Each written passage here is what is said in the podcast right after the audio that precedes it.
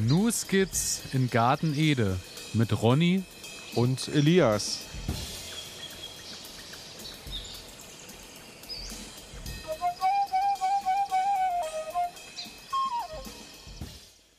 Herzlich willkommen, meine Damen und Herren. Herzlich willkommen zu einer weiteren Folge New Skits in Garten Ede. Und wir begrüßen Sie, und wenn ich sage wir, wie eben im Intro schon vernommen, äh, begrüße ich in der Leitung unsere Lotusblume mit Sonnenblumen für die Ohren. Hallo Ronny, wie geht's dir? Hallo Elias, mir geht's gut. Ähm, ja, ich begrüße dich natürlich auch und freue mich, dass wir es geschafft haben, heute mal wieder mit einem vernünftigen Klang und mit einem vernünftigen Setup zusammen ähm, eine Aufnahme machen zu können. Ja, ich hoffe doch, dass der äh, Klang passt, weil äh, wie der ein oder die andere es vielleicht schon gehört haben, äh, sind wir heute räumlich zwar getrennt, aber im äh, Herzen vereint. Äh, wir sind heute wieder zugeschaltet zueinander, aber du hast deinen Weg aus Schweden zurückgefunden. Ich habe meinen Weg aus Schweden zurückgefunden. Ähm, leider zurückgefunden, muss ich ein bisschen sagen. Ähm, ich bin ich fahre jedes Jahr mit äh, einer großen Vorfreude hin und, und fahre mit einer gewissen Schwermütigkeit ähm, zurück. Freue mich natürlich immer, dich wieder zu treffen. Das ist klar. Ich freue mich auch wieder in meinen Garten zu kommen. Aber manchmal denke ich mir, vielleicht besorge ich mir einen Garten in Schweden. Wäre ja auch nicht schlecht. Ja, aber das heißt, äh, wir würden uns noch seltener sehen, aber das ist vielleicht eine Sache, die wir dann ohne Mikro nochmal ausdiskutieren. Das müssen wir nochmal ausdiskutieren, ganz genau. Einen ja. großen Vorteil hätte es tatsächlich, ähm, das ist der, dass es einfach viel mehr regnet. Denn ich muss sagen, als ich in Schweden war, ähm, hatte ich relativ mildes Klima und hier in Deutschland hat die Sonne gebrannt, was ich so in den Medien ähm, lesen und hören konnte. Ja, ordentlich gebrannt schon, aber meistens auch äh, abends mit äh, oftmals äh, Schauer verbunden und Gewitter. Meistens natürlich davon dann auch, wo es hinkam, wieder deutlich zu viel. Aber äh, ja. ich sag mal, äh, bei uns hier ging es noch so. Wir wurden nicht äh, sehr hart getroffen, aber es hat ausgereicht, dass man die meisten Tage nicht gießen musste. Das war schon mal ein großer das Vorteil. Das ist schön. Das ist schön. Ja. Aber ähm, so im Allgemeinen äh, bei dir im Garten, was hat sich verändert? Du warst jetzt drei Wochen, nach drei Wochen das erste Mal dort. Äh, welche Veränderung konntest du sehen? Ja, was hat sich verändert? Ähm, es hat sich ziemlich viel verändert. Ähm, alle Pflanzen sind unheimlich groß geworden. Also selbst meine, selbst meine kleinen Paprika, über die ich ja sehr, sehr lange ähm, nachgedacht habe und mir gedacht habe, das wird nie mehr was. Ähm, ja, ich habe ein bisschen was geerntet sogar. Also das heißt, die Pflanzen sind größer geworden. Ähm, ein Problem hatte ich, ich bin nicht mehr ins Gewächshaus reingekommen. Okay, alles Ähm, zugewuchert. äh, die Tomaten haben sich derartig ausgebreitet, dass ich einfach keinen Platz mehr hatte, ähm, um da durchzulaufen. Und ich habe mir dann rigoros die Gartenschere genommen und bin durchgelaufen und habe ähm, ja abgeschnitten, was nur ging.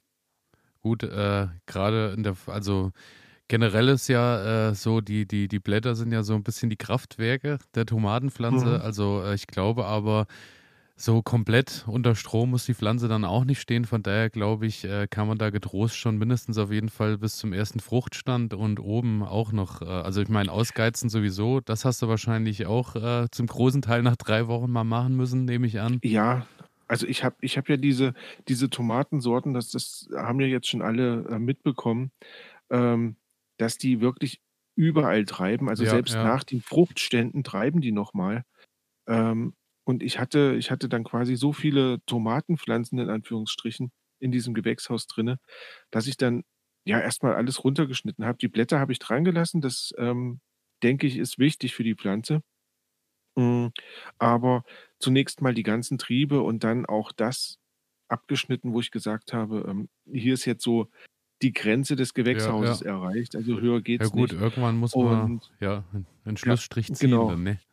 Und ein Problem hatte ich auch noch, ähm, die Gurken, die ich gepflanzt hatte, die sind irgendwann natürlich über den Punkt dieser Rankhilfe hinausgewachsen. Und hängen und jetzt auch mit den, den Boden Tomaten. gefallen. Ah, okay. Ja. Die sind auf den Boden gefallen. Ähm, und das ist denen gar nicht bekommen. Also die ganzen Mhm. Fruchtstände, die ganzen Gurken sind quasi eingegangen, Mhm. sind, ähm, verfault und die habe ich jetzt wieder hochgebunden hoffe, dass noch ein bisschen was davon, ja, geerntet werden kann. Spannend war die sibirische ähm, sibirische Wassermelone. Ja, ja. Die trägt jetzt tatsächlich Trägt jetzt und gibt Vollgas. keine Frucht. Sie, ähm, hat eine Blüte ausgebildet Okay. Und ich habe ihr jetzt eine kleine Rankhilfe gebaut und möchte gerne, dass die, ähm, Melonen halt nicht auf der Erde liegen, weil ich habe Angst, dass die mir dann, ähm, schimmeln Mhm. und habe eine kleine Rankhilfe gebaut also da bin ich sehr gespannt drauf, ob ich da vielleicht doch noch irgendwas ernten kann. Also bei der Melone muss ich auch sagen, äh, ich habe ja eine Honigmelone äh, gepflanzt und äh, da, Ja. die ist ja auch, äh, hat sich ja gar nichts bewegt, so die ersten, die ersten Wochen. Die ist mittlerweile vielleicht so auf äh, 50, 60 Zentimeter herangewachsen. Dann habe ich den Mhm. Tipp bekommen, äh, dadurch, dass die Blüten wohl tagsüber nur ähm, alle zwei, drei Stunden mal offen sind, ähm, Mhm. dass die meistens nicht bestäubt werden. Deswegen habe ich dann tatsächlich einfach mal, äh, weil ich auch nichts zur Hand hatte mit dem kleinen Finger, äh, weil da waren ungefähr so zehn Blüten dran, bin ich in jede Ja. Blüte mal vorsichtig äh, rein und habe die ein bisschen gegenseitig bestäubt. Und siehe da, äh, ich habe jetzt eine äh, vielleicht Fingernagelgroße und eine, die ist ungefähr schon so faustgroß mittlerweile geworden. ja. Äh, ja, und tatsächlich so seit Mitte Juli hat die Pflanze tatsächlich nochmal einen Schub gemacht. Also von daher mal schauen, ob da noch was zu holen ist. Also, Also, fantastisch, äh, da bin ich gespannt da drauf. bin ich auch gespannt. Ansonsten äh, ist bei mir tatsächlich so, dass äh, ich mal nachgewogen habe, da ich ja jetzt die äh, Kartoffel Linda auch noch geerntet habe. Und Ja. siehe da, Linda ist aktuell äh, die Königin des äh, Kartoffelanbaus, hat bei mir tatsächlich auf die drei Meter ähm, 13 Kilo hervorgebracht an Ertrag. Also bei den anderen war ich ja meistens so äh, irgendwo bei 10, hast 10 du bis gesagt, 11, ne? so Ja. irgendwo. Die jetzt mit 13. Ich bin mal gespannt. Äh, Linzer Delikatesse steht jetzt äh, nächste Woche an äh, in der Ernte. Da ist alles abgeblüht und auch schon fast weg an Grün obendrauf. Mal gucken, ob da vielleicht noch was, äh, ob dieses vielleicht noch einholt. Wir schauen mal. Also das war ganz ordentlich. Was ich auch äh, recht interessant fand bei der Linda, nachdem ich mich nochmal belesen habe, wegen Einlagerung und Co. Also die lässt sich wohl, wenn sie gut eingelagert ist, auch äh, bis, bis Mai nächsten Jahres äh, halten zu Hause. Wenn das von der toll. Luftfeuchtigkeit und so stimmt, wird dann natürlich, ist dann nicht mehr ganz festkochend, wird irgendwann ein bisschen mehliger. Aber interessant ist, äh, die Linda wäre 2004 wohl äh, fast einfach äh, vom Markt verschwunden, weil äh, der Züchter, der die Linda irgendwann angemeldet hat, wollte sie, wollte dieses Zertifikat nicht für weitere zehn Jahre erwerben, dass die Marke quasi auf dem Markt bleibt. Und somit wäre die einfach verschwunden. Das wusste ich auch nicht, dass das dann so einfach funktioniert, aber dann hätte die nicht mehr verkauft werden dürfen. Und siehe da, es hat sich dann tatsächlich ein großer Kreis der äh, äh, gebildet, der Bauern, die die Linda, der, die die Linda verfallen sind, mit äh, der Aktion Rette die Linda. Und damit haben sie den Züchter Okay. dann tatsächlich äh, dazu bewegt, dass er nochmal sich das hat verlängern lassen. Läuft wohl irgendwann jetzt äh, Anfang 2020 auch wieder aus. Dann geht es wahrscheinlich wieder los. Ich bin gespannt, wie ich habe noch keine probiert. Äh, falls die Linda wirklich gut schmeckt, werde ich natürlich dann äh, bald den Rettet Linda Club auch supporten. Mal gucken. Was, Finde äh, ich gut. Ähm, wenn, wenn du das jetzt so sagst, kommt mir gleich eine Frage in den Sinn. Also die Linda ist quasi eine gezüchtete Sorte, die ähm, ja lizenziert werden muss oder, oder wie, wie verhält sich das? Es ist Kennst wohl da so, aus? äh, das, was ich nur so mal überflogen habe, ist, äh, ist so, dass du neue Sorten anmelden kannst, ähm, wenn du irgendwie was züchtest, was natürlich äh, jetzt seltener der Fall ist. Und dann wird das quasi das äh, Pflanzgut äh, getestet und äh, beziehungsweise die Kartoffel wird dann getestet, wie wie die Genstruktur und Co. alles ist, äh, ob das dann wirklich auch eine neue Sorte ist, ob die rein, rein gezüchtet werden kann und so. Mhm, mhm, mhm. Und äh, ja, dann gibt es wohl irgendein Amt, was dann bestätigen muss, dass die dann in den freien Verkauf darf. Irgendwie so sollte das Ganze funktionieren. Alles natürlich nur äh, angelesenes Wissen, wo ich sehr vorsichtig mit bin. Und äh, Mhm. falls uns da jemand äh, genauere Sachen dazu schreiben will, elias at äh, garten ede.de kann man gern äh, schreiben, wenn sich damit jemand näher beschäftigt hat oder irgendwo bei Instagram oder wo auch immer und dann äh, können wir da gern auch nochmal ins Detail gehen.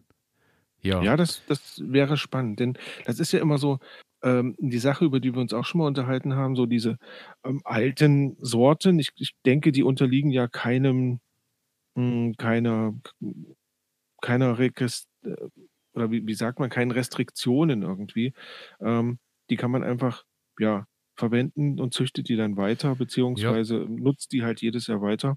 Anscheinend äh, scheint es aber ja irgendeine Institution zu geben, die sich damit äh, tiefer auseinandersetzt, aber Ja, wahrscheinlich. ja, mal schauen. Okay, spannend. Also Ja. ein guter Einblick, ähm, da muss man noch mal nachlesen. Ansonsten äh, Patron Paprika. Äh, tatsächlich jetzt natürlich bei der Wärme abgegangen wie Hulle. Äh, kann Mhm. ich jetzt jede Woche auch äh, ganz ordentlich äh, was abernten und siehe da, äh, spanisches Roulette trifft zu. Äh, ich habe einfach mal 20 Schoten mitgenommen und war am Wochenende äh, bei Freunden. Wir haben ein bisschen gegrillt und haben die Patron einfach ein bisschen in eine Schale gepackt. Haben Mhm. Haben die dann da drin angebraten, nur ein bisschen mit äh, Meersalz gewürzt, ein bisschen Öl dran und äh, gut war's. Patron, für alle, äh, denen das jetzt kein Begriff ist, Patron sind so äh, kleine grüne äh, Grillpaprika, beziehungsweise Paprika, die grün geerntet werden, weil sie dann den besten Geschmack haben sollen. Ähm, und äh, spanisches Roulette deshalb, äh, wir haben uns dann so durchprobiert und siehe da, von den 20 waren vielleicht so drei, vier, die ordentlich Feuer hatten in der Schärfe. Also es war so, es waren so, der, der übermäßige Teil war ganz entspannt zu genießen, hat einfach geschmeckt wie, ähm, wie äh, so, eine, so eine ungarische Paprika von der, von der Schärfe her, also äh, gut Ja. snackbar inklusive Kern.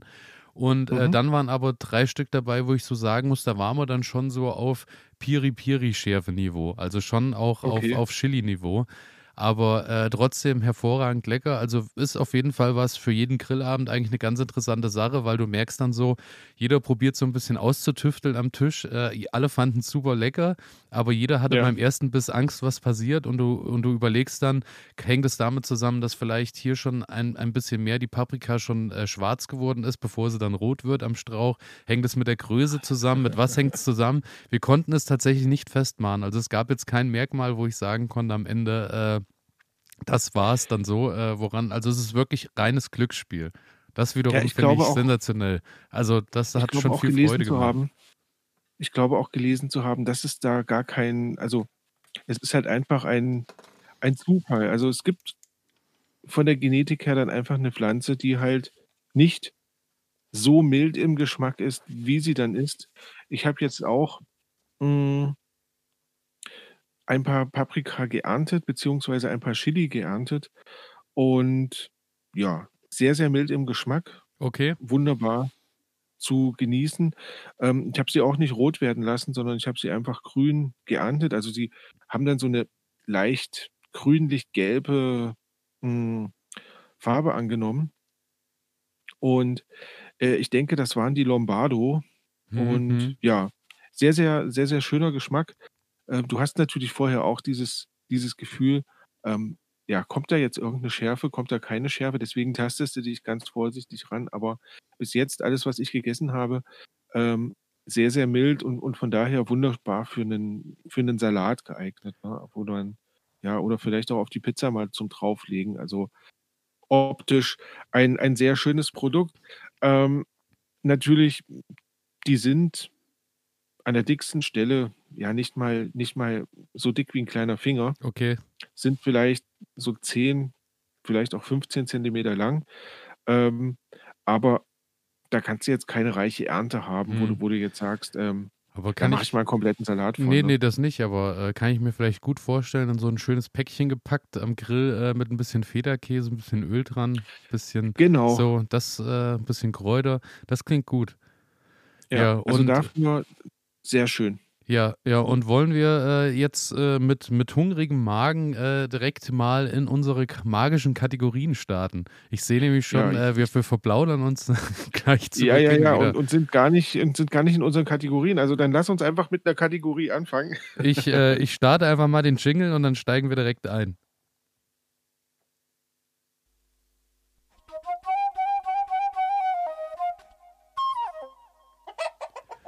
Pflanze der Stunde habe ich als erstes auf meinem Zettel stehen. Sehr gut, das steht sogar bei mir als erstes. Was Und hast welche du uns Pflanze hast du uns heute Ach, mitgebracht? Okay, dann, dann, dann fange ich an. Äh, Pflanze der Stunde habe ich mitgebracht äh, diese Woche den Kürbis, weil es ja Oh. soweit ist, äh, dass ich äh, nach und nach jetzt, ich glaube, so den fünften Kürbis jetzt auch schon geerntet habe. Ich habe ja den Hokkaido Red Curry, die sind ja eigentlich ähm, recht entspannt und kleine Gesellen so, die sind vielleicht so, also ich glaube so bei einem Kilo ungefähr ist so ein guter Schnitt, den, den mhm. so ein Kürbis hat. Das Schöne beim Hokkaido ist ja, äh, du kannst die Schale mitessen. Das macht die Sache recht entspannt, weil den einfach in Scheiben geschnitten und so, das passt. Ähm, zu äh, einem weiteren äh, äh, Tipp, wie man den kulinarisch aufbereiten kann, komme ich später nochmal. Aber äh, zum Kürbis ansonsten gibt es noch zu sagen, äh, ist irgendwann zu uns gekommen aus Mittel- und Südamer äh, Südamerika. Er wird wohl schon seit 10.000 vor Christus irgendwie angebaut und verspeist. Also hat schon eher eine, eine, längere Geschichte und ja. gehört zur Kategorie der, weißt du es? Ich wusste es nicht. Nachtschattengewächse. Äh, ja, aber äh, ich glaube schon, das auch. Aber nee, keine äh, Ahnung. Ist, ist, äh, ist eine Beere. Der Kürbis ist eine Beere und zwar eine genau Beere? ja und zwar genau genommen eine Panzerbeere, weil äh, die Außenhaut der Frucht im vollreifen Zustand äh, verholzt. Also ist eine Beere eine Panzerbeere. Wusste ich auch nicht, habe ich vorher auch noch nicht gehört. Äh, und sag mal, der Hokkaido ja. kommt aus Südamerika.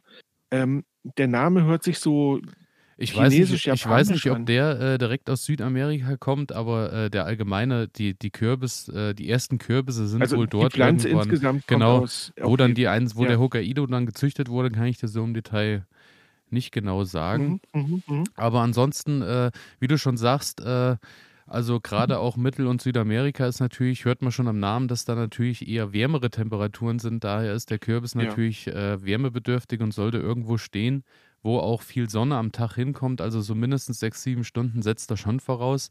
Hat einen mhm. hohen äh, Wasserbedarf, hat ja auch äh, riesen, riesen Gestrüpp und riesen Blätter.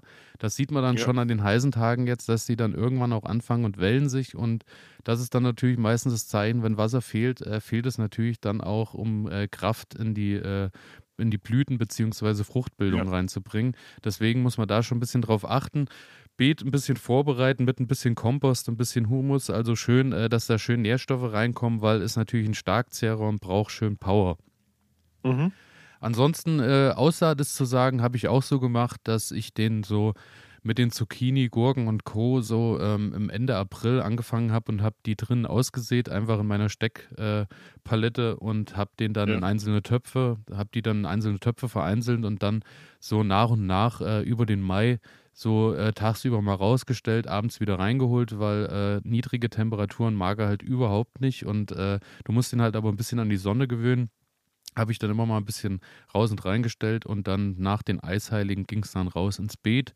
Da hat er sich auch recht schnell wohlgefühlt, aber dann äh, hat mich tatsächlich, äh, man hört ja immer schon vorher, wenn du Kürbis anbauen willst, brauchst du viel Platz, weil der wird richtig breit ja, ja. Und äh, das hat sich dann auch schnell bemerkbar gemacht. Also ich glaube, so zwei Quadratmeter pro Pflanze wirst du auf jeden Fall im Beet brauchen. Dann habe ich rundherum angefangen und habe äh, Paletten hochkant äh, aufgestellt. Ich hatte so äh, längere Paletten zur Hand, weil ich äh, eine Lieferung bekommen habe. Und das Schöne war, die waren dann nicht besonders äh, in der Breite vielleicht so ein Meter, aber in der Länge so 2,50 Meter, so dass ich das rundherum schön aufstellen konnte. Mhm. Und habe mir dann so eine Ecke gemacht und da hat er sich schön hochgerankt. Und das Schöne ist dann, äh, die Früchte bleiben meistens dann auch äh, in der Palette irgendwo hängen in der Luft, sodass die auch nicht auf dem Boden liegen und mit der Feuchtigkeit zu kämpfen haben. Es kommt schön Sonne dran. Das äh, hat äh, anscheinend den Kürbis, Kürbissen gut getan. Ja, und äh, daher hatte ich da auch nicht so viel Probleme mit der Pflege. Das Einzige war halt wirklich, dass ich immer mal nach dem Wasser geguckt habe, ein bisschen ja, nochmal ein bisschen Nährstoffe reingeballert habe, sei es durch Brennnesseljauche oder mal mhm. ein bisschen, äh, dass ich mal äh, aus, dem, aus dem Fachhandel irgendwie mal so ein so eine natürlich äh, ohne chemische Zusätze, einfach so eine, so eine Düngemischung gekauft habe, die ich mit dran gemacht ja. habe auf biologischer Basis. Ja, und dann war der eigentlich recht zufrieden. Und wie gesagt, jetzt bin ich so seit Ende Juli fange ich jetzt an und kann nach und nach Kürbisse ernten. Es wachsen noch neue nach. Du merkst immer, du machst was ab, dadurch hat er wieder Kraft, äh, Power, um die nächsten Kürbisse mhm. groß zu ziehen. Von daher wunderbare Sache. Ansonsten bei der Ernte ist noch zu sagen, klar ist zu unterscheiden zwischen, es gibt Lagerkürbisse und Sommerkürbisse. Der Hokkaido ist jetzt mehr ein Sommerkürbis, der äh, steht nicht so lange draußen und ist deswegen auch nicht ganz so gut einlagerbar. Also der hält auch seine zwei, drei Monate durch, aber ich denke, dann wird es das auch gewesen sein. Du hast natürlich Lagerkürbisse, die kannst du über den ganzen Winter bis ins Frühjahr rein ganz entspannt irgendwie. Ach, tatsächlich. Ja, also wenn du die zu Hause gut in so ein Holzregal irgendwo reinlegst, dass sie ein bisschen Luft haben, dass sie nicht mhm. über, also so irgendwo sich einpendeln bei 15 Grad rum, äh, dann halten die eigentlich lange durch. Und, ja, ich glaube, äh, so, ein, so ein alter Keller ist eigentlich wahrscheinlich das genau, Optimum. Ne? Genau, wo es ein bisschen, ein bisschen Feuchtigkeit einfach auch da ist. Also ich glaube, ja. da fühlen die sich lange recht gut wohl. Ja, und ansonsten ist zu sagen, das hatten wir, glaube ich, auch in der letzten oder vorletzten Folge schon mal äh, zu sehen, wann er, wann er soweit ist, ist einfach äh, klopfen. Du hörst, ob es hohl ist. Du kratzt mhm. ein bisschen mit dem Fingernagel über die Schale. Äh, sollte es so sein, dass dann äh, keine großartigen Riefen irgendwie zu sehen sind, weil die Schale schon so hart geworden ist beim Kürbis, ja. dann ist er eigentlich soweit. Anhand von der Farbe erkennt man es eigentlich auch ganz schön. Und ob oben der Stängel schon schön hart und trocken ist. Also, dass okay. der so schön verholzt oben, der Ansatz, wo es dranhängt. Und wenn da so ein bisschen so, so eine netzartige Struktur rundherum ist oben, wo das dann halt auch beginnt, äh, dass der Kürbis an sich oben schon so leicht verholzt am Ansatz, dann weißt du eigentlich, jetzt ist er soweit und dann kann der eingelagert werden.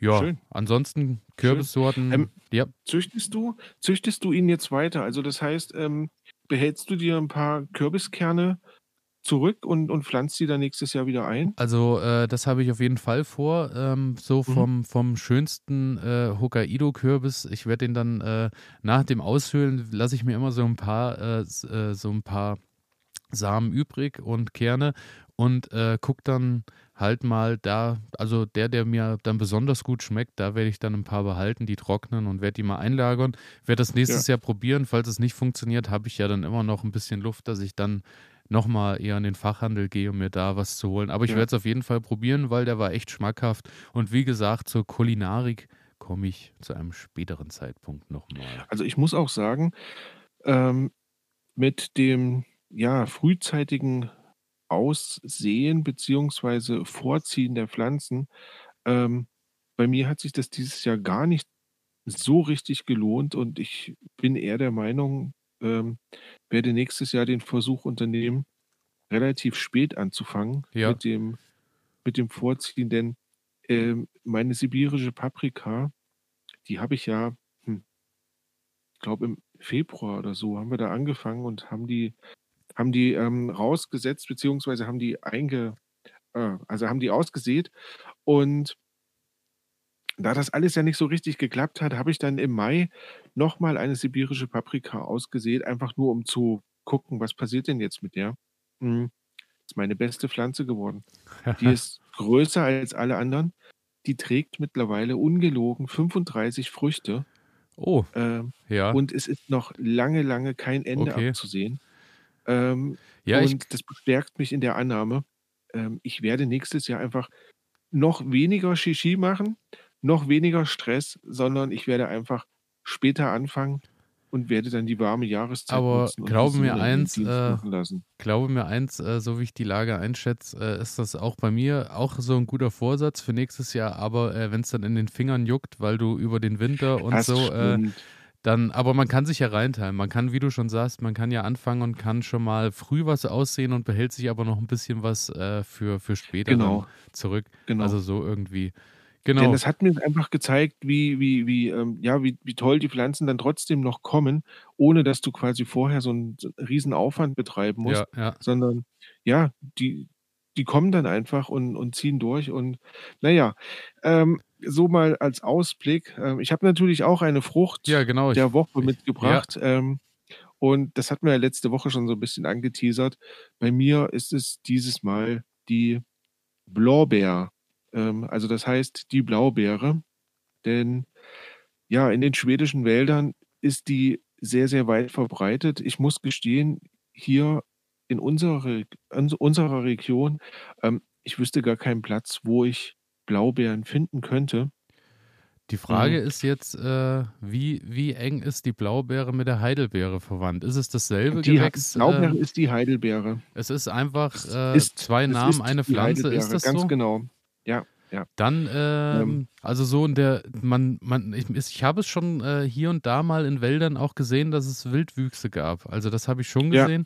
Ja. Äh, aber so zu Hause habe ich ja jetzt auch letztes Jahr äh, habe ich drei drei äh, Sträucher gepflanzt, die äh, sind aber sehr zaghaft. Also ich habe jetzt an dem einen habe ich dieses Jahr was dran, die anderen zwei wachsen noch so vor sich hin, da hängt noch nichts dran, aber äh, an der einen mhm. habe ich dann dieses Jahr vielleicht so, weiß ich nicht, 40, 50 Bärchen, ja. die ich geerntet habe, aber das war es ja. dann auch. Ich denke mal, das wird dann über die Jahre kommen, dass die Pflanze sich da irgendwie dann erstmal ausbreitet und erstmal ankommen muss aber wahrscheinlich schon anders, als äh, du so berichtest von äh, Schweden, wo ja dies Jahr anscheinend äh, die Blaubeerernte explodiert ist, so wie das du letzte Woche eine, erzählt hast. Es war wirklich eine Fülle ähm, von Blaubeeren da. Äh, ganz, ganz toll. Und vielleicht erstmal so ein paar Fakten zur Blaubeere. Also die Blaubeere ist eine ja, heimische Pflanze, also so in Europa vertreten. Ähm, natürlich auch hier in Deutschland gibt es Regionen, gab es Regionen. Die Blaubeere hat ja ein Problem. Die stellt sich wohl ziemlich mimosenhaft an, könnte man sagen, was industrielle Emissionen anbelangt. Also das heißt, ähm, wenn du Blaubeeren abschaffen willst, dann bau eine Fabrik irgendwo hin und dann, dann ziehen die, die sich sehr schnell zurück, ganz genau. Und ich denke, oder das ist jetzt einfach nur eine, eine Vermutung, die ich habe, aber ich könnte mir vorstellen, dadurch, dass Deutschland halt doch relativ dicht besiedelt ist im Vergleich zu Schweden und die Wälder ähm, kleiner sind und näher an Ortschaften dran liegen, ähm, könnte ich mir vorstellen, dass schon aus diesem Grund die Blaubeere eher auf dem Rückzug ähm, ist. Und ja, in Schweden ist die halt noch viel weiter verbreitet. Ähm, die Blaubeere, wie der Name schon sagt, ist halt eine komplett blaue kleine Frucht, ähm, eher so ein Bodendecker. Also das heißt, die Pflanze wird nicht sehr groß, vielleicht so 20, 25, 30 Zentimeter mehr ist da gar nicht. Ähm, die Pflanzen, die du gekauft hast, das würde ich jetzt einfach mal interpretieren, ohne ähm, zu wissen, was es ist, ist wahrscheinlich eine Kulturheidelbeere. Ja. Die wird ein bisschen größer. Ähm, und hat aber mit unserer heimischen Heidelbeere nur sehr wenig gemeinsam, weil in der Regel ähm, ist das eine Abwandlung von Heidelbeeren aus Nordamerika. Die sind größer, ähm, ja, sind größer, sind aber nicht so blau. Also das heißt, okay. wenn du so eine Frucht mal auf, aufdrückst, ähm, dann kommt da eigentlich gar keine blaue Farbe raus, sondern das Fruchtfleisch ist eher weiß. Okay. Ja, da kannst du mal schauen. Das ähm, wird natürlich sehr, sehr gerne auch, wenn, wenn wir heutzutage Blaubeeren kaufen im Laden, ähm, dann haben wir auch solche Blaubeeren, die halt nicht mehr färben, denn wir wollen ja nicht schmutzig werden, wir wollen unsere Klamotten ja nicht irgendwie dreckig machen und dann ähm, lässt sich sowas natürlich gut verkaufen. Aber das Problem bei diesen Pflanzen ist, ähm, die enthalten halt diesen blauen Farbstoff nicht mehr. Und gerade der blaue Farbstoff, der macht halt aus der Heidelbeere so eine wunderbare Pflanze, weil ich habe auch mal den Namen mitgebracht. Antro, äh, Anthocyan. Das ist ein Antioxidant. Ähm, und umso mehr von dem Farbstoff drin ist, umso besser natürlich für unseren Organismus. Okay. Na? Ähm, ja, fängt freie Radikale, wirkt entzündungshemmend. Ähm, die Pflanze hat auch sehr viel Vitamin C.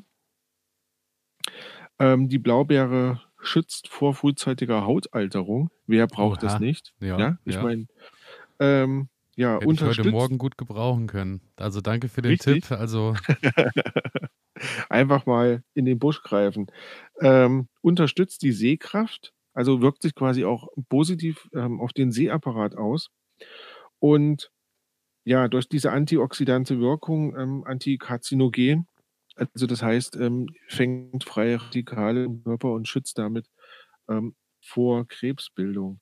Ja, die Pflanze kann so ungefähr 30 Jahre alt werden und verbreitet sich so über den Boden halt aus. Das heißt, eine Pflanze, die kann auch gerne mal eine Fläche von 1000 Quadratmetern einnehmen, ja, wenn sie gute Bedingungen hat.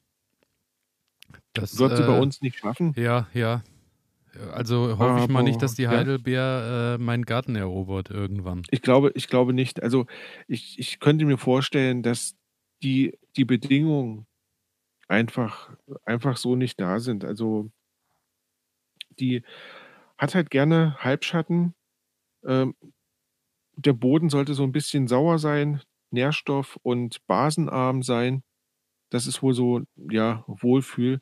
Das siehst du ja auch in den schwedischen Wäldern. Du hast ja diese ähm, Nadelwälder, Mhm. wo die dann in der, also ich habe sie bis jetzt immer in den Nadelwäldern gefunden. Sollen auch in Laubwäldern wachsen, aber ich habe sie, wie gesagt, immer in den Nadelwäldern gefunden. Und ja, das ist ja schon immer so ein bisschen saurer Boden, den man da hat. Ja, ähm, Erntezeit Juli bis September und ich muss sagen, meine Frucht der Woche einfach nur, weil, ja, ich die ähm, lieben gelernt habe jetzt während des Urlaubs. Ähm, ich muss Genau. sagen, ich habe die dank deiner Schwedenreisen auch lieben gelernt, weil du irgendwann bei deinem, ein, irgendwann vor vier, fünf Jahren mal dieses, äh, das Blaubeersorber mitgebracht hast. Blaubeerstopfer, So wird es richtig Ja. ausgesprochen, ja. Genau, und das ist, Blaubeersorber. äh, das ist, was ist es genau? Also für den Winter, glaube ich, war es ja eher gedacht, ne, für die kalt, kälteren Tage, weil es wird ja, warm das ist so gemacht. eine, es ist quasi so eine angedickte Blaubeer. Ähm, naja, letzten Endes ist es einfach nur, du kochst die Blaubeeren und dickst das ein bisschen an. Ähm, dann entsteht halt so eine, ähm, ja, nicht zähflüssig, aber so eine, halt so ein bisschen eine dickere, ein dickerer Saft. Und der wird in Schweden gerne in den Wintermonaten, wenn es kalt draußen ist, ähm, dann gerne so nachmittags mal getrunken, wie bei uns Kakao. Du kommst rein und machst dir halt so eine, ja, so eine Blaubeersuppe warm. Ähm, und do- dadurch, dass es halt auch so ein bisschen dick ist, hält es die Wärme auch so schön und gibt es dann Das hier geht an alle Sportler, die nicht akzeptieren können, dass immer alles so bleibt, wie es ist. An alle, die nicht länger in Plastikklamotten Sport machen wollen, weil das unsere Erde mit Mikroplastik verschmutzt. Für euch macht Vida Sport jetzt Sportkleidung, die ganz ohne Polyester auskommt. Sie besteht aus Algen und Holzfasern und meistert alle Herausforderungen deines Trainings, ohne die Umwelt zu verschmutzen. Sport ist so positiv, dass er niemandem schaden sollte, schon gar nicht dem Planeten.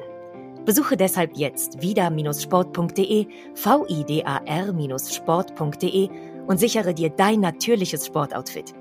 Du wirst den Unterschied fühlen. wunderbar an deinen Körper ab und ja, tolles Produkt. Ähm, kann ich nur empfehlen. Ich auch und Ähm, äh, schöne Als Alternative. kleiner Hinweis für dich, Ja. unter uns, es hört ja niemand zu. Ähm, ein, zwei Packungen sind für dich zurückgelegt. Es ist Natürlich. traumhaft. Es ist Ja. traumhaft. Äh, wunderbar. Da freue ich mich drauf. Und auf was ich mich auch freue, ist die nächste Kategorie. Oder hast du Ja. noch was zu Blaubeer, Heidelbeer Nein, auf dem Zettel? vielleicht, vielleicht, vielleicht passt es später nochmal. Okay, dann geht es weiter.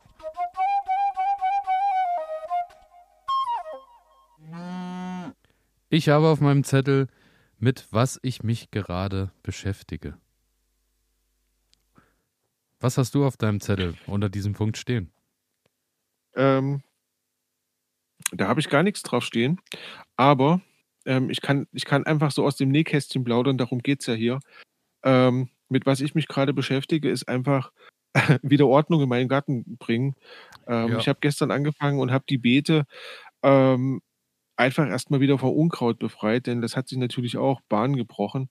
Ähm, ich hatte mittlerweile 10 Zentimeter große ähm, Baum, äh, äh, Pflanzen da drin stehen, also die quasi einfach Ja, ja. durch, wir haben halt sehr viele Bäume um unseren Garten herum und ähm, ja, da sind jetzt quasi kleine Bäumchen gewachsen. Die habe ich jetzt rausgerissen ähm, und ich habe die Karotten geerntet. Ähm, wir hatten ja, als wir angefangen haben, Karotten zu sehen, hatte ich ja schon gesagt, wir hatten halt abgelaufenes Material und Hab's, das haben wir halt einfach alles reingeschmissen, was da ging. In der Hoffnung, es geht irgendwas auf und siehe da, es ist alles aufgegangen. Und jetzt hatte ich, ich habe es nicht gewogen, aber ich denke, das waren so an die sechs, sieben Kilo Karotten werden das gewesen sein. Ist, äh, Sehr, sehr klein. Ja, ja, Sehr, sehr klein und zum Putzen einfach, es war nicht möglich. Also ja, ja. ich habe mir jetzt die dicksten rausgesucht die halt irgendwie vernünftig bearbeitet werden konnten. Die anderen kriegen jetzt die Meerschweinchen nach und nach. Und ähm, habe die jetzt geputzt und habe sie eingeweckt. Ah, okay. Ja, und dann habe ich jetzt schön fünf Gläser Karotten eingeweckt. Und das ist so das, was ich in dieser Woche gemacht habe. Ähm, zum und Thema, was du mit deinen Karotten, die vielleicht auch noch übrig sind, noch machen kannst, komme ich auch später oh ja. nochmal. Da habe ich auch oh, eine, ist, eine schöne Sache gefunden. Das ist gut. Und dann habe ich noch eine Sache gerade gemacht, ähm, die muss ich noch erzählen. Und zwar, ähm, wir haben ja schon drüber gesprochen, dass du äh, gesagt hast, die zweite Jahreshälfte beginnt, vielleicht könnte man noch was raussehen. Und ich war jetzt ganz mutig und habe mir noch mal, ähm, da muss ich gestehen, einfach weil es die Zeit nicht hergegeben hat, habe ich mir, das sind, äh, das sind wirklich Hybride. Ähm, und ich habe die mir jetzt einfach gekauft, weil ähm, beim Händler meines Vertrauens übers Internet, das hätte mir jetzt zu lang gedauert. Mhm. Und so habe ich mir, habe ich mir jetzt einfach so ein paar Pflanzen geholt, ähm, beziehungsweise habe mir Samen geholt mh, und habe jetzt Zuckermais angebaut. Ah, wird ja noch ja. was, ja? Tatsächlich. Äh, ich habe keine Ahnung, ob der noch was wird. Ähm, ich, weiß, die Pflanze geht ja, also wenn sie erstmal Feuer gefangen hat, dann wächst sie unglaublich schnell. Ja. Und ähm, ich habe mir jetzt so gedacht, selbst wenn die nichts mehr wird, ähm, die Meerschweinchen fressen diese Blätter unglaublich ja, ja. gerne. Ähm, und dann habe ich quasi einfach ein bisschen Meerschweinchenfutter. Okay, ja. Ähm, da werden die sich freuen. Und ähm, ich habe noch mal Mangold angepflanzt mhm. oder angesät. Ähm, ich weiß nicht, ob das noch was wird, aber es stand sollte, auf der Verpackung ich, drauf. Ja, das sollte, glaube ich, noch funktionieren im August. Ja, ja, bis zum November soll man ja. den ernten können. Und da dachte ich mir, das wäre ein Versuch. Und ja, also habe ich die Beete jetzt nochmal hergerichtet und habe einfach, ähm, ja, die beiden Pflanzen da nochmal rein, reingeworfen und gucke, was passiert. Also äh, Zuckermais habe ich tatsächlich für nächstes Jahr auch auf dem Schirm. Mhm. Äh, habe ich mich dieses Jahr aber nicht mehr dran getraut, aber ich bin gespannt, äh, was du berichtest, ob der da noch so weit gekommen ja. ist. Ansonsten auch bei mir auf der Liste äh, neue Aussaat, äh, Spinat wird wieder groß, zumindest da, wo Vögel und Nacktschnecken es zulassen, weil äh, der, ja. der, junge Spinat scheint doch äh, auch oben auf der Speisekarte zu stehen. Bei allem Getier das so rundherum. Ja, wunderbar, klar. Das stimmt. Ich hoffe, ein paar schaffen es dann auf äh, ordentliche Größe hochzukommen. Möhren habe ich auch nochmal ausgesät. Ich habe äh, rote Beete habe ich nochmal äh, angefangen, weil habe ich auch gelesen, bis August Ach. ist alles möglich. Von daher habe ich das mal probiert. Wahnsinn. Okay. Ähm, ja, ein bisschen Radieschen, da merke ich aber schon, die haben nicht mehr so richtig Bock. Ich glaube, denen ist es auch einfach gerade viel zu heiß. Also die, die wollen ja. nicht mehr so richtig nach oben kommen. Und dann halt so ein paar Salate, alles was so, äh, so Feldsalat sind wir jetzt dann langsam voll in der Zeit drin, dass da was geht. Dann äh, so mhm. ein bisschen hier und da Kopfsalat, äh, der auch dann schon ja, auch ein bisschen äh, fester ist, was Frost und so angeht, dass der dann auch eine, ja. Zeit lang noch stehen kann. Ja, so ein bisschen ähm, so Wasabi-Salat, so, so ein bisschen chinesischer Salat, so eine Mischung habe ich noch äh, gefunden, die wohl auch im Winter überleben soll. Das habe ich nochmal probiert und ein bisschen Rucola habe ich auch einfach nochmal rausgestreut. Ansonsten äh, habe ich mich gerade auch äh, damit beschäftigt, dass ich äh, die Beete, wo jetzt ähm, in denen jetzt die Kartoffeln zum Teil drin waren oder die Zwiebeln, habe ich jetzt schon mal angefangen mit äh, und habe weiter mich belesen wegen der Gründüngung, die sich, mhm. also dass ich wieder Pflanzen zwischensetze, die dann über den Winter dann auf dem Beet sind, dass das nicht brach liegt und so. Aber ja. ich würde sagen, äh, das wird auf jeden Fall nochmal auch vielleicht ein, ein, größeres Thema, was dann irgendwie, was ich in die nächste Sendung einfach mal mit reinnehmen Thema werde. Ja. Genau, weil da ist auch, äh, da gibt es ja auch recht viele Methoden. Und ansonsten, mit was ich mich gerade beschäftige, ist tatsächlich Erdbeeren vermehren, weil die natürlich, äh, nachdem sie ihre ganzen äh, nachdem ich die Erdbeeren geerntet habe, haben die ihre Kraft in Ableger gesetzt und haben sich mhm. so über diese kleinen Ärmchen, wie man das halt kennt, überall rundherum verteilt. Ja, ja. Und äh, unter dem Paprika äh, haben jetzt irgendwie sich mehrere Erdbeerableger breit gemacht. Die habe ich mir alle äh, rausgeholt da mhm. und habe die nochmal in einen extra Topf gesetzt was ich halt so gerade gefunden mhm. hatte, ich hatte noch so einen langen, ähm, so einen Balkon, äh, so einen Kübel, wo so einen länglichen, wo man eigentlich Geranien und so ja, reinsetzt, ja, sowas ja, daheim noch gefunden. Alles ein bisschen voll gemacht mit Erde und überall mal die kleinen Ableger reingesetzt und tatsächlich sind auch alle angegangen und fangen jetzt gerade an zu wurzeln. so, dass eines der Themen ist, mit denen ich mich äh, als nächstes beschäftige, ist dann wahrscheinlich, dass ich das Erdbeerbeet auf die äh, nächste Größe an, äh, an hochziehe und dann dort äh, die Ableger schon mal reinsetze. Weil alles, was mhm. natürlich dieses Jahr an Erdbeeren schon mal drin ist, äh, fängt nächstes Jahr auch an und bringt schneller und früher Früchte. Und äh, von daher ja. hoffe ich drauf, dass ich da jetzt für nächstes Jahr schon mal den nächsten Schritt gehen kann weil äh, so Beete für, für nächstes Jahr vorbereiten, das äh, steht jetzt bei mir langsam auch auf der Liste. Ja, genau, das ist so das, mit was ich mich gerade beschäftige. Ja, ansonsten würde ich sagen, wenn du nichts mehr hast, steigen wir ein in die nächste Kategorie. Würde ich sagen, bin ich dabei.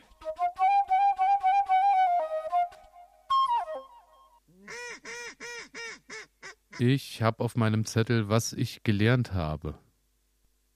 Ja, kann ich natürlich auch wieder was zum Besten geben. Ähm, und da geht es, geht es ganz klar ums Ernten und ums Einmachen. Ich habe es ja eben schon gesagt, ähm, ich habe, ich habe die Karotten eingeweckt, ähm, einfach weil,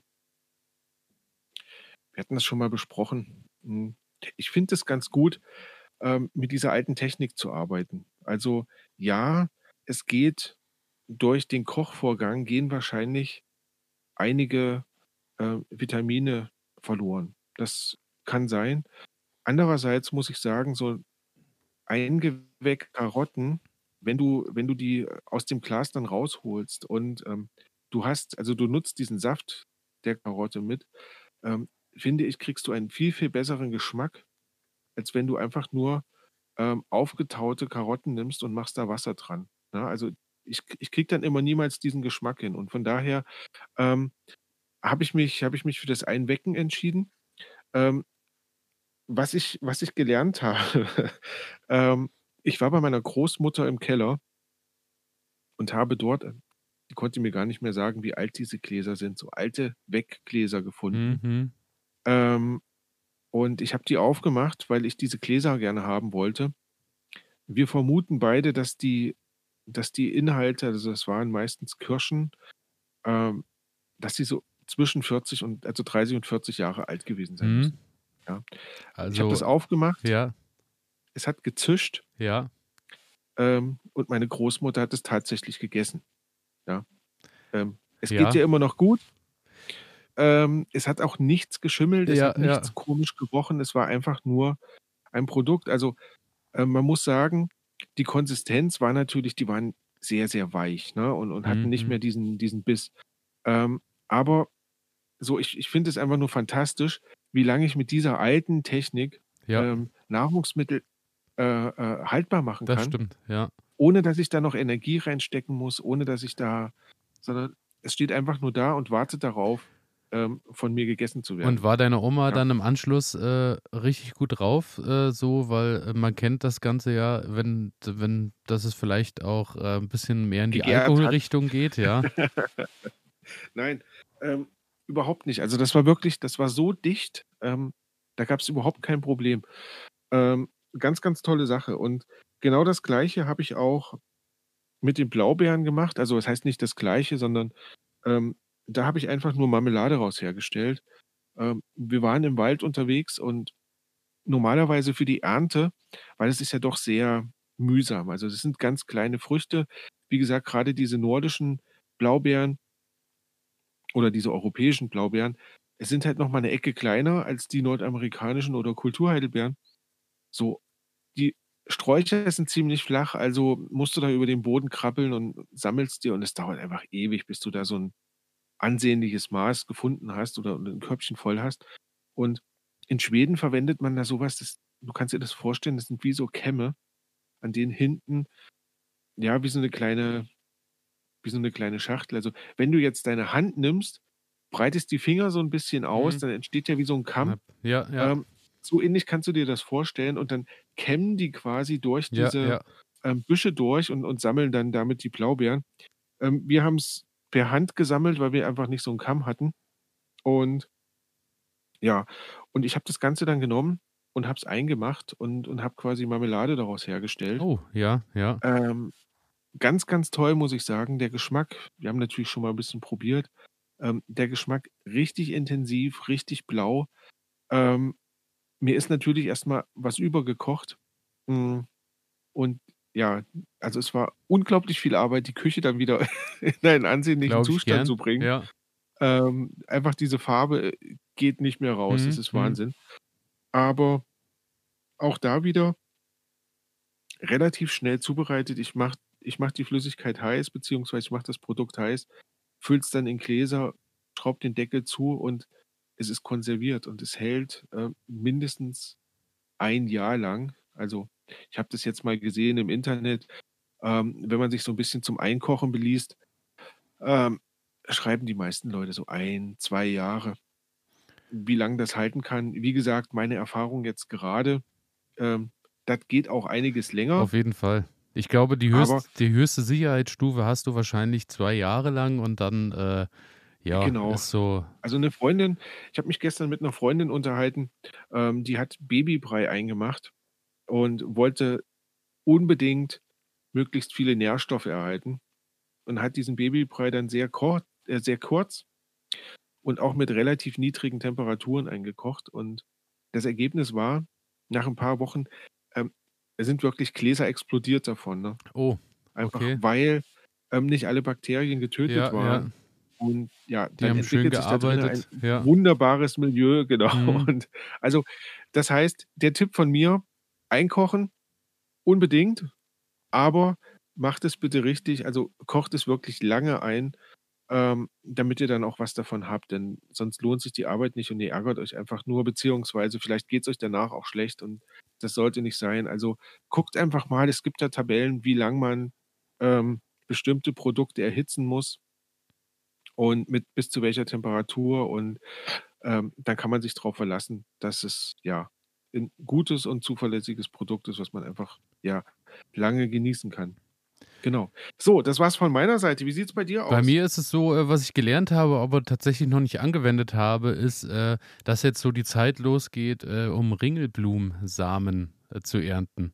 Also, dass man jetzt ah, okay. einfach, dass jetzt irgendwann die Zeit losgeht, dass die Ringelblumen langsam braun werden sich die Fruchtstände eben braun färben und dass äh, man dann am besten an einem trockenen Tag losgeht und äh, diese, diese braunen Fruchtstände erntet und die dann zu Hause kopfüber irgendwie in einen Briefumschlag oder irgendwie in einen Topf irgendwo reinpackt und dann zwei, drei Tage stehen lässt und dann da automatisch dann eben vielleicht auch mal mit ein bisschen Schütteln nachhelfen, dass dann da die Samen rauskommen, so dass äh, du quasi dann auch die Wahl hast, wenn du sie draußen stehen lässt und das Ganze passiert, hast du natürlich äh, gute Chancen, dass nächstes Jahr sich dein Ringelblumenfeld vergrößert, da wo es ist. Ja. Oder äh, du erntest die ganze Sache dann, nimmst du mit nach Hause und kannst dir dann eben im nächsten Jahr überlegen, wo die Ringelblumen stehen sollen.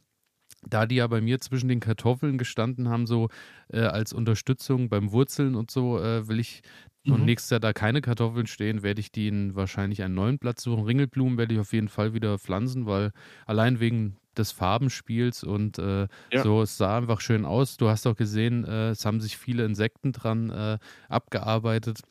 Ja. Also das hat gepasst, von daher werde ich mir da die Samen holen und werde die dann eben irgendwie äh, klar äh, wieder in einen Umschlag irgendwie äh, ohne Licht und so irgendwo hinpacken, dass sie mhm. schön trocken gelagert sind und dann werde ich nächstes Jahr da mein Glück probieren. Ansonsten, äh, was ich in dem Zusammenhang auch noch gelernt habe, sind so Sachen mit, äh, wie man jetzt quasi Saatgut äh, gewinnt bei den Tomaten und Co. und überhaupt. Aber ich glaube, das ist mhm. auch eine Sache, äh, die werde ich dann in die nächste Folge mal mit reinpacken. Dass wir uns vielleicht nochmal intensiver mit genau. dem Thema ähm, so. vermehren und Saatgut gewinnen genau, und sowas Genau, das wäre eigentlich eine gut. schöne Sache, weil da sind wir ja jetzt auch so in dem Höchstpunkt, wo man sagen muss, das meiste äh, gedeiht gerade an Gemüse und ist gerade in vollen Zügen zu genießen und da ist es ja eigentlich genau, das ist ja das äh, Saatgut, was man dann auch möchte. Also von genau. daher werden wir das einfach mal mit in die nächste Sendung reinpacken, würde ich sagen. Finde ich, find ich sehr gut. Finde ich sehr ja. gut. Eine gute, eine gute Idee. Ja. Und dann würde ich sagen, äh, springen wir in die nächste Kategorie.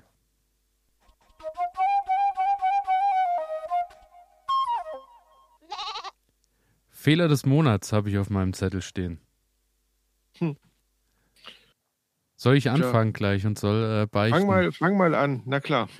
ähm, und zwar ist es bei mir so, äh, was ich verpasst habe, was ich aber jetzt noch nachholen werde, ist äh, Erdbeeren schneiden. Weil äh, natürlich diese riesen Erdbeerpflanzen aus dem letzten Jahr noch stehen, soll man eigentlich wohl im Juli schon machen, dass man bis auf die Kelchblätter in der Mitte, wo dann so die drei Hauptblätter sind, den Rest einfach mal schneidet weil äh, die so natürlich äh, nicht ganz so wunderbar überwintern und äh, du auch das Problem hast, wenn du diese riesen Blätter hast, dass da natürlich sich schneller auch so äh, Braunfäule und sowas und irgendwelche mhm. Krankheitserreger mhm. festmachen. Und um das zu umgehen oder zum großen Teil zu umgehen, schneidet man ja dann die Erdbeerpflanzen, wenn die ihre Früchte getragen haben und die Zeit rum ist. Von daher, das habe ich verpasst, werde ich aber jetzt noch irgendwie äh, probieren, dann nachzuholen. Auch einfach, die sind so mhm. gewuchert. Ich habe auch überhaupt keine Übersicht mehr, wo, wo da Boden ist und wo da irgendwie eine Pflanze anfängt und die eine aufhört und so. Und da ich ja, wie gesagt, dann neue Pflanzen will, auch äh, muss ich da mal ein bisschen Ordnung reinbringen. Da war ich auf jeden Fall da zu spät. Ich, da bin ich völlig bei dir. Ähm, ich bin ähm, glaube ich, noch ein bisschen zu vorsichtig, ähm, das Ganze zu kultivieren. Also ähm, mal hier und da was rausnehmen, um einfach ein bisschen Struktur zu haben, um den Pflanzen auch Platz zu geben, um, um das Ganze, ähm, ich denke mir die ganze Zeit noch, lass mal wachsen, aber ähm, funktioniert halt nur bedingt. Also du musst, du musst halt schon irgendwie Eingriffe vornehmen, ähm, dass die ganze Pflanze dann ja davon profitiert und letzten Endes profitierst du ja auch davon, weil du einfach ähm, mehr kontrollieren kannst, ähm, wie sich irgendwas entwickelt und an welcher Stelle sich was entwickelt. Und ja. Genau, und da einzugreifen, aber da sind wir, es ist ein Lernprozess und äh, wie ihr hört, Richtig. sind wir auch mittendrin. Ansonsten äh, beim äh, Fehler des Monats habe ich noch Melonen und Gurken nicht richtig befruchtet. Da sind wir wieder beim Thema, was wir am Anfang schon hatten. Äh, werde ich wahrscheinlich mir dann irgendwie auch mal ein Pinselchen oder irgendwas kaufen, dass ich das ein bisschen durchbefruchte, weil äh, mhm. ich gemerkt habe, bei den Gurken, also bei der Melone ist es wie gesagt eine plus äh, eine Mini. Und äh, bei den Gurken ja. habe ich zwei Gurken geerntet und ähm, eine hängt jetzt aktuell noch dran und die sieht jetzt auch nicht so super taufrisch aus. Äh, da habe ich dann auch gemerkt, äh, das ist auch mein nächster Fehler. Ich habe viele Pflanzen äh, nicht richtig angebunden, weil äh, vieles dann nach unten gerutscht ist irgendwo und dann äh, die Pflanze oder die Frucht, wie bei der Gurke oder bei der Melone, dann, dass die am Anfang dann auf dem Boden lagen und so, hätte ich die wahrscheinlich schöner angebunden, wäre das auch ein bisschen eine schönere Sache, dass die sich vielleicht auch mehr nach oben entwickelt hätte und vielleicht mehr Fruchtstände ja. gebildet hat. Das, was mir jetzt nämlich auch aufgefallen ist, ist, ähm, es ist natürlich auch schön, weil äh, bei den Paprika-Pflanzen, bei den, äh, die so diese ungarischen Blockpaprika, die ich gepflanzt mhm. habe, da sind teilweise auf, die sind so in einer Höhe von, sagen wir mal, so 70, 80 Zentimeter sind die Pflanze, so Büschchen. Und da hängen ungefähr pro Busch vielleicht so 10 bis 15 Paprikaschoten drin. So, und die sind jetzt langsam so auf dieser Größe, wie äh, man das aus dem Supermarkt kennt, also schon so eine faustgroße ja. Paprika. Und äh, ja, da waren auch drei, vier nicht richtig angebunden. Da ist natürlich das, der Busch einfach irgendwann einfach zur Seite umgekippt, weil das, was drinnen lag, natürlich ah, absolut sehr, zu schwer. Sehr ärgerlich. Aber es ist nichts ja. abgefallen. Äh, der Busch hat auch lockerflockig überlebt. Der ist einfach nur wirklich zur Seite ein bisschen umgegangen. Jetzt habe ich alles festgewickelt, äh, so dass die, die wachsen ja so schön nach oben, die Paprika. Also die stehen ja dann quasi mhm. mit der Spitze mit dem Arsch nach oben und äh, mhm. holen sich da ihre Sonne dann auch ab und stehen da aus den Blättern raus. Und wenn die natürlich dann nach oben angebunden sind, hat die Sonne natürlich da auch schön äh, ja, Bums, ja. dass er da den ganzen Tag drauf scheinen kann, dass die irgendwann auch rot werden. Von daher hoffe ich jetzt, dass mit dem Anbinden sich das ganze Problem auch gelöst hat. Ja, das waren so meine ich Fehler. Ich drücke dir die Daumen. Ich drücke dir die Daumen. Ähm, dadurch, dass ich ja nun drei Wochen lang nicht in meinem Garten war, konnte ich nicht viele Fehler begehen ähm, beziehungsweise die Fehler, die ich begangen habe, also nicht ausgeizen und ähm, die waren der Tatsache geschuldet, dass einfach niemand da war, der ausgeizen konnte. Ähm, deswegen, mein Fehler der Woche bezieht sich jetzt eher auf das draußen unterwegs sein. Und wenn man in Schweden draußen unterwegs ist, gerade in feuchteren Waldgebieten, da passiert einem eines, und zwar, ähm, du wirst umschwärmt von Mücken. Die freuen Ja, sich ja. unglaublich darüber, dass jemand vorbeigelaufen kommt und ähm, ja, rennen dir nach und versuchen, jede kahle Stelle an deiner Haut irgendwie zu finden, die, die nur geht. Also, ähm, wir waren an einem Tag wandern, wo es geregnet hatte. Das heißt, ich hatte eine lange Hose an. Ähm, ich hatte auch so eine Gummi-Regenjacke an. Mhm. Das heißt, viel von meinem Körper war war nicht zu sehen, aber die Hände sind natürlich frei, ja. Okay. Und ich hatte einen Fotoapparat dabei, um um einfach ein bisschen ähm, 'n paar Fotos machen zu können. Und ja, also wirklich meine Hände waren derartig zerstochen und ich habe auch festgestellt, es gibt scheinbar einen Unterschied zwischen den Mücken, die nachts oder abends, so in den Abendstunden, wenn man so draußen auf der Terrasse sitzt, rauskommen, ähm, und den Mücken, die du quasi auch tagsüber dann in diesen Feuchtgebieten findest. Weil also, ich habe mich da nicht eingelesen, sondern es ist einfach nur eine Erfahrung, die ich gemacht habe. Ähm, scheinbar sind diese Mücken im Wald ich habe den Eindruck, die sind ein bisschen größer. Ähm, und wie gesagt, die sind tags unterwegs. Ähm, die auf den Balkonen, so in den Dörfern und und Städten, ähm, die sind scheinbar ein bisschen kleiner, kommen auch nur nachts raus und der große Unterschied ist der Juckreiz. Also, ähm, die Mückenstiche, die ich aus dem Wald mitgebracht habe, also, da hatte ich auf jeden Fall 4, 5 Tage was von. Ähm, und es war einfach nervig, unglaublich nervig. Das äh, glaube ich gern, weil ich kann mich da noch sehr gut dran erinnern, äh, als ich da irgendwann äh, vor sechs, sieben Jahren mit dem Zelt irgendwie ans Nordkap gefahren bin, hatten wir sogar das Problem, dass ähm, die aggressiveren Mücken äh, in den Abendstunden ja. sogar auch äh, durch äh, Stoffhosen und so ganz lockerflockig durchgestochen haben. Ja. Also das war ja. dann schon äh, ein Kaliber, was man hier äh, aus unseren Breitengraden eher nicht so kennt, dass die ja. Äh, wirklich so Vollgas geben. Also äh, ich muss auch sagen, ich, ich hasse ja dann diesen äh, teilweise echt üblen Chemiegeruch, den man sich so dann so irgendwo drauf sprüht von diesem Mückenmittel. Aber, Aber tatsächlich ist das dann das kleinere Übel gegen das, wie du schon sagst, dass es vier, fünf Tage lang juckt und kratzt an allen genau, Ecken und Enden. Genau.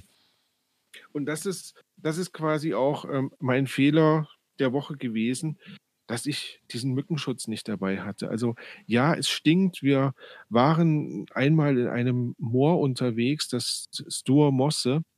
Und ähm, wir sind dorthin gekommen und dann stand dort eine Pflanze, das war ausgeschildert. Ähm, also diese Pflanze, die kann man nehmen, so ein Baum, ähm, und da kann man die Blätter quasi so ein bisschen zerreiben und kann das auf die Haut auftragen und das schützt vor Mücken. Ähm, ganz ehrlich, nein, Hat macht es nicht. Okay. Oder ich hatte einfach zu wenig, keine Ahnung. Okay. Ähm, und da hat dann tatsächlich erst der Mückenschutz irgendetwas gebracht. Ähm, ja, ja. Und ich glaube, der Mückenschutz muss einfach so stinken, damit die Mücke quasi deinen menschlichen ähm, Geruch nicht wahrnimmt, weil ja, wenn die den wahrnimmt, dann weiß sie halt Bescheid und hier gibt es was zu holen. Ja. Von daher mein Fehler der Woche, ähm, Mückenschutz nicht eingepackt, okay. kann ich jedem nur empfehlen. Ähm, wenn ihr sowas vorhabt, packt lieber was ein. Wieder was einpacken, gut. ja, und äh, wir kommen ja dann auch schon zu unserer letzten Kategorie. Ähm, ich spiele den Jingle ein und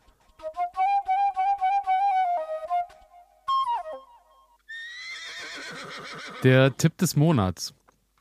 Äh, bei mir wieder äh, ganz, ganz äh, einfache Sache, weil äh, das hat sich bei mir so ein bisschen eingebürgert. Tipp des Monats ist bei mir immer kulinarischer äh, Art. Und ja. habe ich diesmal auch eingepackt, äh, habe ich wieder euch mitgebracht und zwar einmal Möhren. Das Thema hatten wir, äh, Möhren im Überfluss ja. hatte ich auch, habe überlegt, was kann man mit Möhren alles machen. Klar, ich meine so ein bisschen äh, glasieren und, und Co. Aber ich bin dann auf ein sehr schönes Rezept gestoßen, ähm, orientalische Möhrenpasta. Hervorragendes Pasta? Ding. Ja, also, also quasi, okay. du machst quasi wie ein Pesto, nur aus Möhren.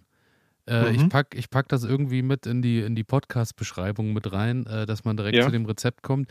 Man findet es auch ganz leicht unter dem, unter dem Namen orientalisches Möhrenpasta. Und zwar äh, ist das einfach mit ein bisschen äh, Zwiebel, Knoblauch, Mandeln, äh, Olivenöl, Honig und äh, Rosinen und Orangensaft Äh, mhm. Ist äh, eine interessante Sache, weil du brätst natürlich alles schön entspannt an. Äh, auch die kleingeschnittenen Möhren, dann löscht du das ein bisschen mit Orangensaft ab, hast dadurch so eine schöne, so eine, so eine schöne Süße mit drin nochmal, die die Möhrensüße ja. unterstützt. Das Ganze wird dann püriert. Du nebenbei kochst du halt ein bisschen deine Nudeln. Wenn die dann gar sind, schwenkst du das dann schön in der Pfanne in deinem Möhren-Orangensud und dann streust du obendrauf zu guter Letzt noch ein bisschen Schafskäse und äh, frische, glatte Petersilie. Hervorragend, kann ich dir nur sagen. Das Ergänzt sich sehr, alles sehr super. Lecker. Also, falls du noch Möhren übrig hast, da kannst du auf jeden Fall jede Menge reinpacken und äh, schmeckt auch der ganzen Familie. Ansonsten äh, noch kleiner Tipp, äh, habe ich auch noch nicht probiert, wird am Wochenende mein, mein Ding sein. Äh, Kürbis habe ich jetzt, wie gesagt, äh, ein paar geerntet und der Hokkaido-Kürbis eignet sich tatsächlich äh, um den komplett auf den Grill zu stellen. Und zwar so, äh, sehr schöne Idee, Kopf aufgeschnitten, ausgehöhlt. Dann mhm. äh, das, was du ausgehöhlt hast, mit ein bisschen Peperoni und Krams, so auf was du Bock hast, äh, aus der Pflanzenwelt äh, mischt.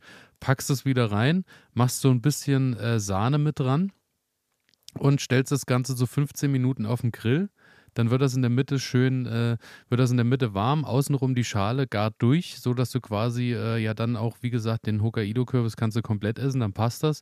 Und dann zu guter Letzt, bevor du ihn dann rausholst, machst du noch so ein bisschen äh, Fondue-Käse mit in die Mitte und machst den Deckel am Grill oder, oder lässt ihn dann einfach noch mal ein bisschen stehen. Und äh, dann hast du quasi in der Mitte ein Kürbisfondue. Kannst quasi aus der Mitte ein bisschen äh, dann raustunken mit, mit deinen Gemüse- oder Fleischspießen, was auch immer. Ich werde das probieren und werde davon berichten und werde auch dazu das, den Rezeptlink einfach mal äh, mit in, äh, in irgendwo in die Beschreibung mit reinpacken. Ich bin gespannt. Da ist auch so ein bisschen experimentell mit. Äh, man macht auch noch ein bisschen Bier mit in den Kürbis und so. Also ich werde nächste Woche berichten. Ich bin gespannt. Du bist ein Connoisseur. Ich stelle es immer wieder fest. Also, ja, man muss halt probieren. Und jetzt gerade, wo die Sachen frisch aus dem Garten raus sind, äh, was, was willst du mehr haben? So. Also. Fantastisch. Ich werde davon berichten. Was hast du uns noch mitgebracht? Ja, ich habe, ich habe jetzt gar nichts mehr aus dem Garten weiter mitgebracht, sondern ich habe ähm, jetzt nur noch ein paar hm, Reiseberichte, obwohl ich jetzt aufgrund der fortgeschrittenen Zeit gar nicht auf ein paar gehen werde, sondern ähm, ich möchte eine kleine Geschichte erzählen und zwar Wir können ja auch, äh, Entschuldigung, wenn ich mhm. dich unterbreche, wir können das ja auch einfach nutzen, dass du uns äh, jede Woche nochmal so und, äh, eine kleine Story Ganz genau, mitbringst. vielleicht, Das ist doch wunderbar. vielleicht ist das gar nicht so schlecht, ja. Ähm, also heute werde ich was von einem kleinen Dorf erzählen. Das ist so eine Art Freilichtmuseum namens Eskhült. Ähm, Eskhült ist ein, wie gesagt, so ein kleines Museumsdorf. Ich würde mal sagen, fünf, fünf, sechs Wohnhäuser, die da so aufgebaut okay. wurden. Ähm, es liegt in der Nähe von Kungsbacka. Kungsbacka ähm, ist an der Westküste von Schweden so ähm, vielleicht ja, so 60, 70 Kilometer südlich von, von Göteborg, um das so ein bisschen einordnen zu können. Und dieses Museumsdorf ähm, soll so das Leben der Menschen so vor circa 200 Jahren darstellen. Und ich war dort und ich war total fasziniert davon, ähm, wie die Menschen damals gelebt haben. Also alles war so ein bisschen auf die Gewinnung von ähm, Kleidung ausgerichtet. Also sie hatten dort quasi Flachspflanzen und haben dann gezeigt, wie aus diesem Flachs dann halt ähm, Garn gesponnen wurde und aus dem Garn dann letzten Endes ähm, mit so einem Webstuhl halt ja, Stoffe erstellt wurden. Sehr, sehr spannend.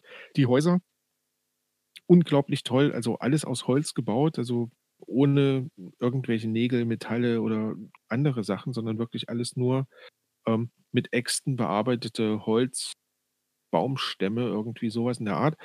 Ähm, und das war sehr, sehr spannend. Besonders interessant fand ich, ähm, die Häuser waren so angelegt, dass du du hattest quasi einen Eingang vorne am Haus, wie man das halt so kennt. Mhm. Ähm, rechts und links davon war ein, ja, so ein kleines Gärtchen irgendwie hergerichtet. Das war nicht groß, aber das waren so Kräutergärten, die du einfach vor dem Haus stehen hattest, dass du so die wichtigsten Kräuter immer parat hattest. Ja, ja. Ähm, und hinter dem Haus da gab es dann so einen Hinterausgang, ähm, gab es dann nochmal einen etwas größeren Garten, der halt direkt ans Haus angeschlossen war, wo dann halt, ja, Karotten und so weiter angebaut wurden. Also einfach so alles sehr, sehr dicht beieinander, sodass man halt keine großen Wege hatte? Also, große Wege hatte man dann, wenn man aufs Feld musste und und, äh, quasi Kartoffeln und sowas angebaut Ja, oder ja. oder geerntet hat.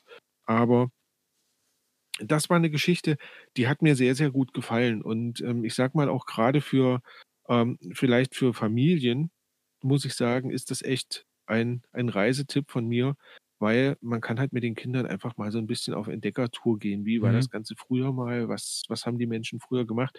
Ähm, wie schwer war auch das Leben damals, ne? Denn du kannst dann in so ein Haus reingehen und siehst, na ja, da gab's halt einen Raum, da wurde gearbeitet und dann gab's einen Raum, in dem wurde gelebt und da wurde gekocht, da wurde geschlafen, da wurde ja, prinzipiell wurde dort alles gemacht, alles auf engstem Raum. Und das war sehr, sehr spannend. Also, das so als kleiner Reisetipp von mir. Man braucht gar nicht so unendlich viel Zeit mitzubringen. Also, ähm, ich sage mal, wenn man 2, 3 Stunden Zeit hat, ähm, es gibt dort ganz typischerweise, ähm, 'ne kleine Stube, wo man die typische schwedische Fika machen kann. Also, das heißt, so die kleine Kaffeepause. Mhm, mhm. Ähm, man kann sich 'n Tässchen Kaffee holen, 'n Stückchen Kuchen dazu und dann setzt man sich in das Dorf unter so 'nen großen alten Baum und kann dort quasi, ja, den Tag so ausklingen lassen. Ganz, ganz toll. Also, das heißt, diese Woche von mir der Tipp, ähm, wer die Gelegenheit hat, einfach mal nach Eskult fahren und sich dort, ähm, ja, umschauen und die Zeit auf sich wirken lassen. Ja, wir werden mal, äh, schauen, ob wir vielleicht irgendwo, ähm, einen Link oder irgendwas finden, dass da vielleicht irgendwo Ja, was im Netz ist. dazu dazu vielleicht noch 'n kleiner Tipp. Gut, dass du mich drauf ansprichst. Ähm, ich mache ja immer Fotos, wenn ich so unterwegs bin und diese Fotos liegen dann bei mir auf der Festplatte rum und, ähm, ja, gelegentlich gucke ich mir die mal an. Und ich habe mir jetzt überlegt, ähm, eine Website aufzubauen, wo ich so 'n bisschen die Reiseberichte, die ich hier darstelle, vielleicht noch 'n bisschen ja, vielleicht umfangreicher, vielleicht auch nicht umfangreicher, aber dafür bebilderter, ähm, darzustellen. Das heißt, dass ich einfach auf dieser Website, ähm, euch Geschichten von den Ausflügen erzähle und dazu halt noch die entsprechenden Bilder liefere, sodass ihr euch das 'n bisschen vorstellen könnt. Und dazu ist die Webseite nusgids.de, ähm, ins Leben gerufen worden. Ähm, ich Alles muss gestehen zusammengeschrieben? Ja, alles zusammengeschrieben mit Doppel-U und Doppel-D, ähm, wie man's halt so spricht. Oder so, wie ihr Also auch den den den Titel der Sendung gefunden habt? Ganz genau, ganz genau. Ähm, also nusgids.de, ähm, dort sind schon 1, 2, 3, 4 Beiträge, ähm, gepostet und ich werde, ähm, bemüht sein, regelmäßig Nachschub zu liefern und euch, ähm, ja, ein paar Fotos zur Verfügung zu stellen, was dort, ähm, in Schweden so auf meinen Reisen passiert ist. Ja, dann Genau. würde ich doch sagen, äh, packe ich einfach Nusgids mit in die Linkliste und dort, äh, wird man ja dann nachlesen können und vielleicht auch noch mal über Bilder, äh, nachvollziehen können, was du erlebt hast und vielleicht auch, äh, was man dann selbst erlebt, weil, äh, das hört sich auf jeden Fall schon mal interessant an. Also, ist auf jeden Fall Genau. Reise wert. Ich bin gespannt.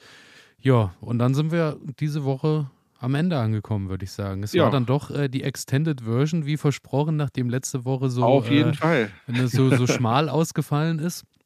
Ja, ansonsten, äh, bleibt uns zu sagen, wer bis jetzt durchgehalten hat bei dieser Sendung, wäre natürlich traumhaft schön, äh, wenn ihr irgendwo auf, äh, 5 Sterne drückt, auf Abonnieren und Co., dass ihr keine Sendung verpasst, um uns so zu helfen, dass wir wieder 'n Stückchen irgendwie nach oben rutschen und noch mehr Gehör finden. Vielleicht Leute, die sich für den Garten interessieren, uns dann finden. Wir hätten auf Das jeden wäre Fall Lust. schön.